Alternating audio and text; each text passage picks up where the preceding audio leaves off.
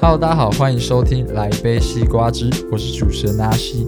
今天的短篇集呢，要来跟大家聊聊我毕业之后才发现做学生有哪些好处。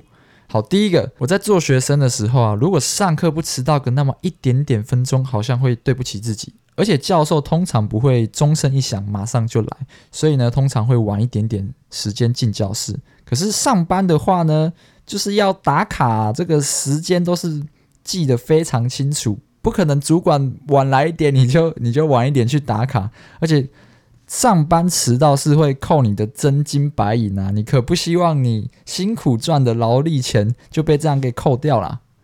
好，第二个，通常啊，学生上课的课表都是固定的，而且还周休二日，所以你就可以非常清楚的知道什么时候你有空闲时间可以做别的事情。但是啊，如果你的工作是轮班制的，哇，那你这样每个礼拜。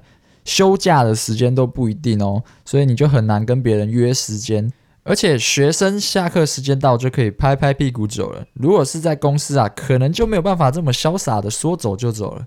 这也是为什么我们节目这么久没有录长篇集了。不过在这边跟大家保证，下一集一定尽力找来宾或者是搭档主持人来节目上。好，所以是尽力哦，我们不要把话讲太死。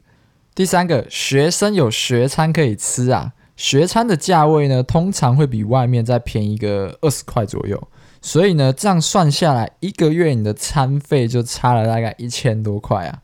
所以，哇，当学生的就好好把握吃学餐喽。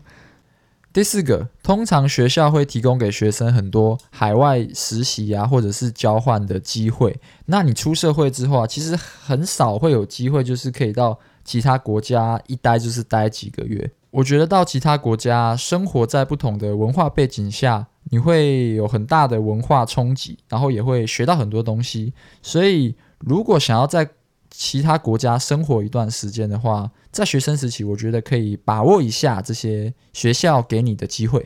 好，最后一个。也是我最明显感受到的，就是在学生时期会有很多可以自主掌握的时间，可是出了社会之后呢，生活会有很大一部分程度被工作给压缩，那这样就会很难去排一些比较长时间的规划，例如说可能想要去环岛一两个礼拜啊，或者是到海外做志工一两个月，可是很少有公司可以给你排假排那么久。所以，如果有听众朋友还是学生的话呢，我觉得可以好好把握这个时期的身份，去做更多的尝试跟体验。那也祝福你们毕业之后呢，可以找到自己想要的生活。那以上就是今天的节目，谢谢大家的收听，我们下次再见，拜拜。